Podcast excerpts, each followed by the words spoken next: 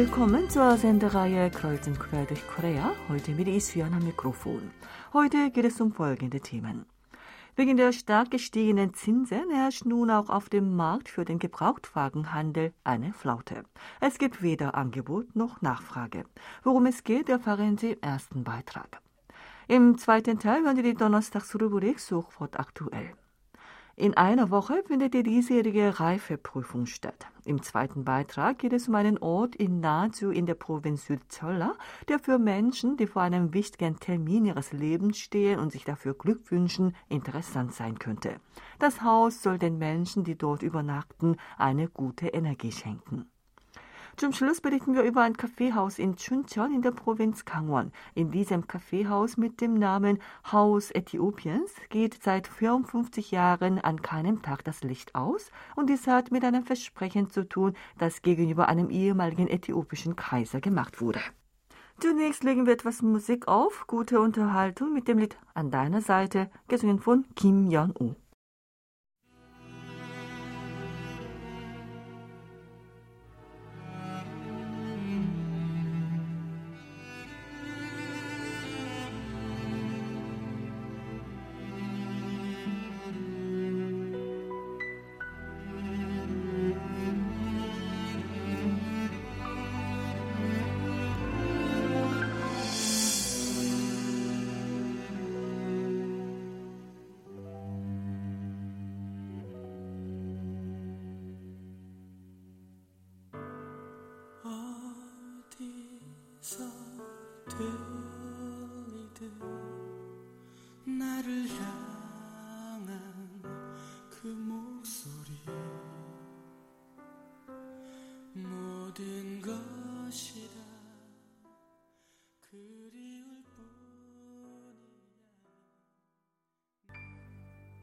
Die Corona-Sondernachfrage nach Kraftfahrzeugen und die Lieferengpässe bei Halbleitern für Kraftfahrzeuge kamen dem Gebrauchtwagenmarkt zugute.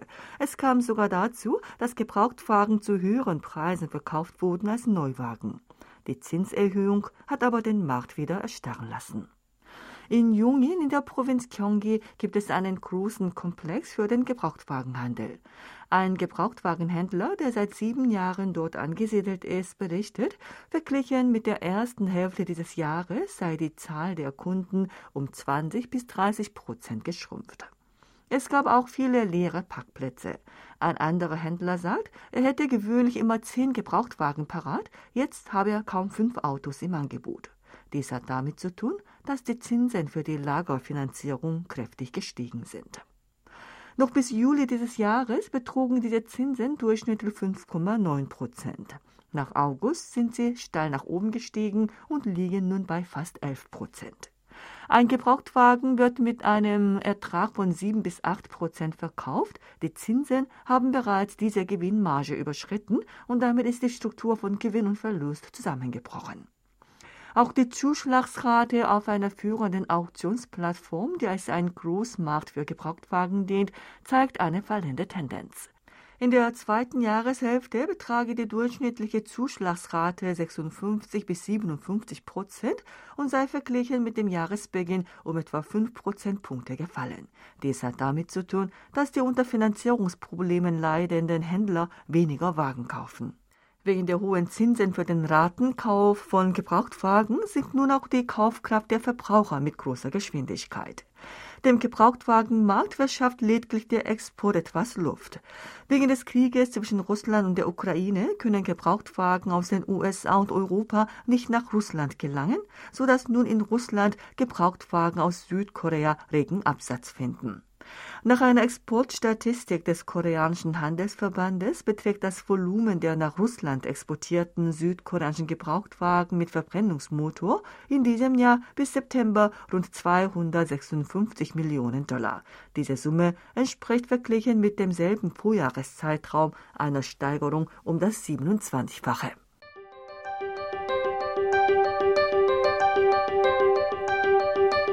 Sofort aktuell. Es ist Zeit, uns mit interessanten Suchwörtern der letzten Tage zu beschäftigen. Mit dem Studio ist auch heute wieder Sebastian Ratzer. Hallo, liebe Hörer. Viele Netzbürger interessierten sich für den Fernsehnachrichtenbericht vom 7. November, dass drei junge Frauen, die in Ulsan zusammen zu Abend aßen, einem Mann durch Herz-Lungen-Wiederbelebung das Leben gerettet hatten. Später wurde bekannt, dass die drei Frauen Krankenschwestern sind, die in der Brustchirurgieabteilung einer Uniklinik in Ulsan tätig sind. Die drei Frauen nahmen nach Feierabend in einem Restaurant am Meer im Osten der Stadt Ulsan zusammen eine Mahlzeit zu sich. Plötzlich ging ein Mann vor dem Restaurant zu Boden. Die drei eilten sofort zu ihm. Der Mann war bewusstlos und hatte auch keinen Puls. Sie überprüften, ob er noch reagiert und begannen umgehend die kardiopulmonale Reanimation auszuführen. Der Mann kam wieder zu sich und wurde vom Rettungsdienst ins Krankenhaus gebracht.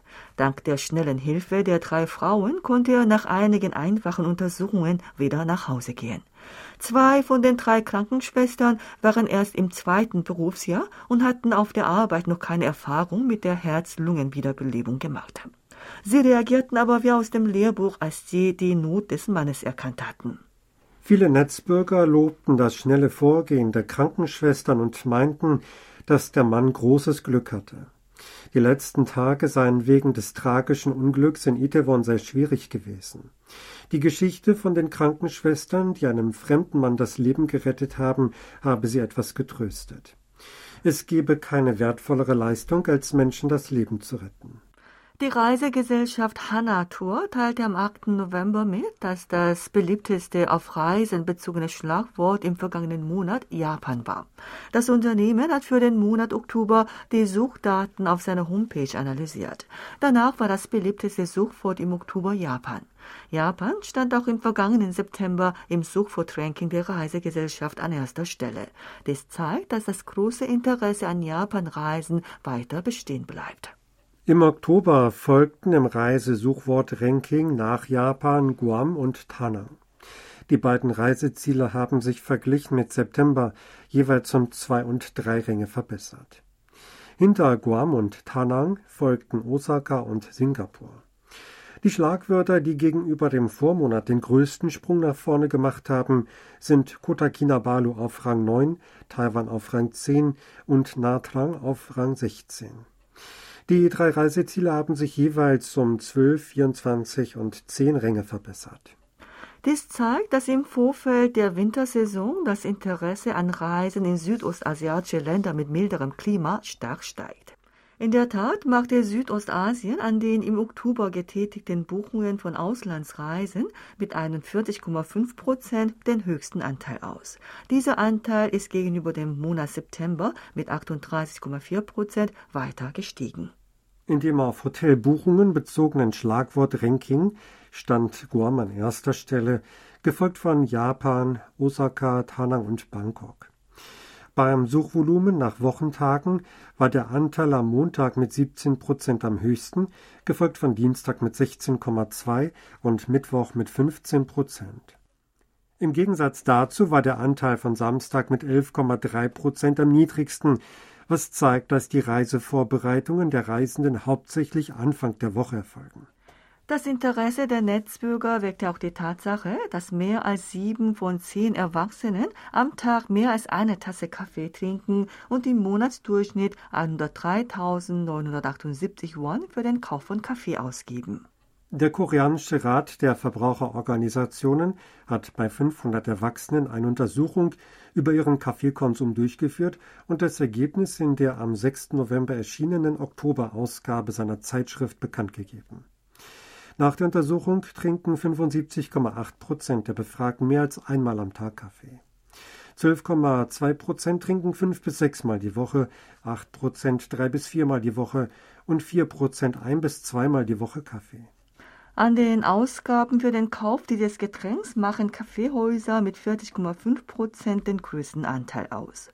Der Anteil der Kaffeekapseln, Kaffeebohnen und Kaffee-Dripbags beträgt 36,4 Prozent und der Anteil der über Liefer-Apps gekauften Kaffeeangebote 25,5 Prozent.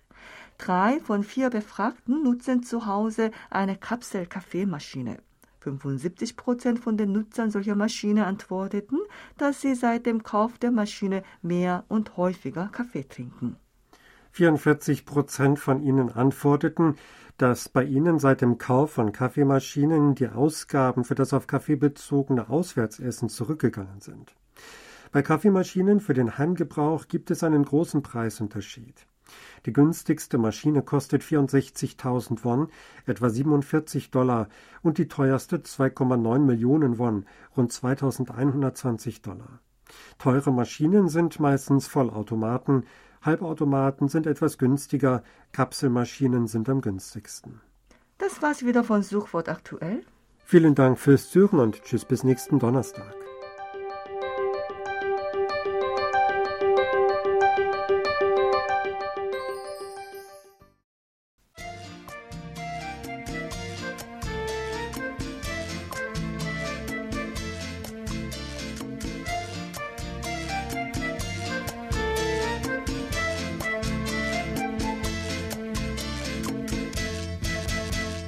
Stadt Naju in der Provinz Südzolla gibt es eine Übernachtungseinrichtung, die dafür bekannt ist, dass sie den Gästen eine gute Energie schenkt, sodass sie vor allem von Menschen, denen eine wichtige Angelegenheit bevorsteht, rege besucht wird. Das traditionelle koreanische Hanok-Haus war ursprünglich die Residenz des in der Joseon-Zeit Muksa genannten Beamten, der dem heutigen Bürgermeister entspricht. Das Haus wird seit 2009 als eine Hanuk-Unterkunft betrieben. In der Tat soll sie von Politikern, die vor einer Wahl stehen, jungen Menschen, die vor einer wichtigen Prüfung stehen und Angestellten vor einem Beförderungsverfahren am Arbeitsplatz rege besucht werden. Naju war seit dem Jahr 983, dem zweiten Amtsjahr von König Songjong, dem sechsten Herrscher des Korea-Reiches, eine der zwölf Mok genannten Städte des Landes. So war es auch in der Joseon-Zeit. Das gegenwärtige Gebäude der Residenz des Bürgermeisters von Naju wurde nach Schätzungen im Jahr 1892, dem 29. Jahr unter König Kojong, dem 26. Herrscher der Joseon-Dynastie, errichtet. Seitdem heißt das Gebäude Kumhakon und der Name symbolisiert die Loyalität eines tugendhaften Menschen, der die Klänge der sechsseitigen Zither Komungo genießend wie ein Kranich von weltlichen Dingen distanziert leben will. Das Gebäude wurde bis Ende der 1980er Jahre vom Bürgermeister des Landkreises Naju als Residenz benutzt. Es war das Kulturgüteramt, das diesem mehr als 20 Jahre vernachlässigten Gebäude Kmakon neues Leben eingehaucht hatte. Das Amt hat 2007 sechs alte Schulen und Verwaltungsgebäude der Korea- und Joseon-Zeit, einschließlich der betreffenden Einrichtungen in Naju, zu historischen Städten bestimmt. Das Amt machte dann dem ehemaligen Bürgermeister der Stadt Naju den Vorschlag, das Gebäude Kymhakon als eine Hanok-Übernachtungseinrichtung zu nutzen. Die Stadt Naju nahm den Vorschlag an, sodass das Gebäude seit 2009 Gäste beherbergte. Bald wurde das Gebäude aus geomantischer Sicht als ein Ort mit guter Energie bekannt und seitdem wollten noch mehr Menschen in diesem Gebäude übernachten. Verschiedene Geschichten über Menschen, die nach der Übernachtung in diesem Gebäude ihre Wünsche in Erfüllung bringen konnten, verbreiteten sich. Es gab zum Beispiel einen Politiker, der nach der Übernachtung dort die Wahl gewinnen konnte, oder einen Mann, der spät heiratete und dann gleich auch Vater wurde und auch im Beruf Erfolg hatte. Im Hof des Hauses Kymhakon steht ein über 500 Jahre alter chinesischer Zirkelbaum und auch über diesen Baum gibt es eine interessante Geschichte. In den 1980er Jahren wurde der Baum an einem stürmischen Tag vom Blitz getroffen und entzweit. Die Bewohner der Gegend kümmerten sich um den Baum und beteten für dessen Erholung. Wie durch ein Wunder lebte der Baum wieder auf, trieb neue Blätter und trug auch Früchte. Die Menschen von Naju sagen, dass dies der guten Energie an diesem Ort zu verdanken sei. Am 17. November, also genau in einer Woche, findet in Südkorea die diesjährige Reifeprüfung statt. Wie ist die Reservierungslage in dieser Anlage? Anders als erwartet seien die Zimmer für die nächste Zeit lediglich am Wochenende voll ausgebucht. Denn zurzeit gibt es viele Menschen, die am Wochenende unterwegs sind, um die Herbstfärbung zu bewundern. Auch wenn man nicht unbedingt wegen der guten Energie und in Erwartung des Glücks die Anlage besuchen will, lohnt sich eine Übernachtung dort bestimmt. Das traditionelle Hanuk-Haus hat vier Zimmer. Unabhängig von den Wochentagen kostet eine Übernachtung in einem Doppelzimmer 50.000 Won oder etwa 37 Dollar und in einem Treibezimmer 120.000 Won oder rund 88 Dollar. Von 9 Uhr bis 18 Uhr kann man die Anlage besichtigen, auch wenn man dort nicht übernachtet. Viele Touristen umarmen den Zügelbaum und beten für die Erfüllung ihrer Wünsche.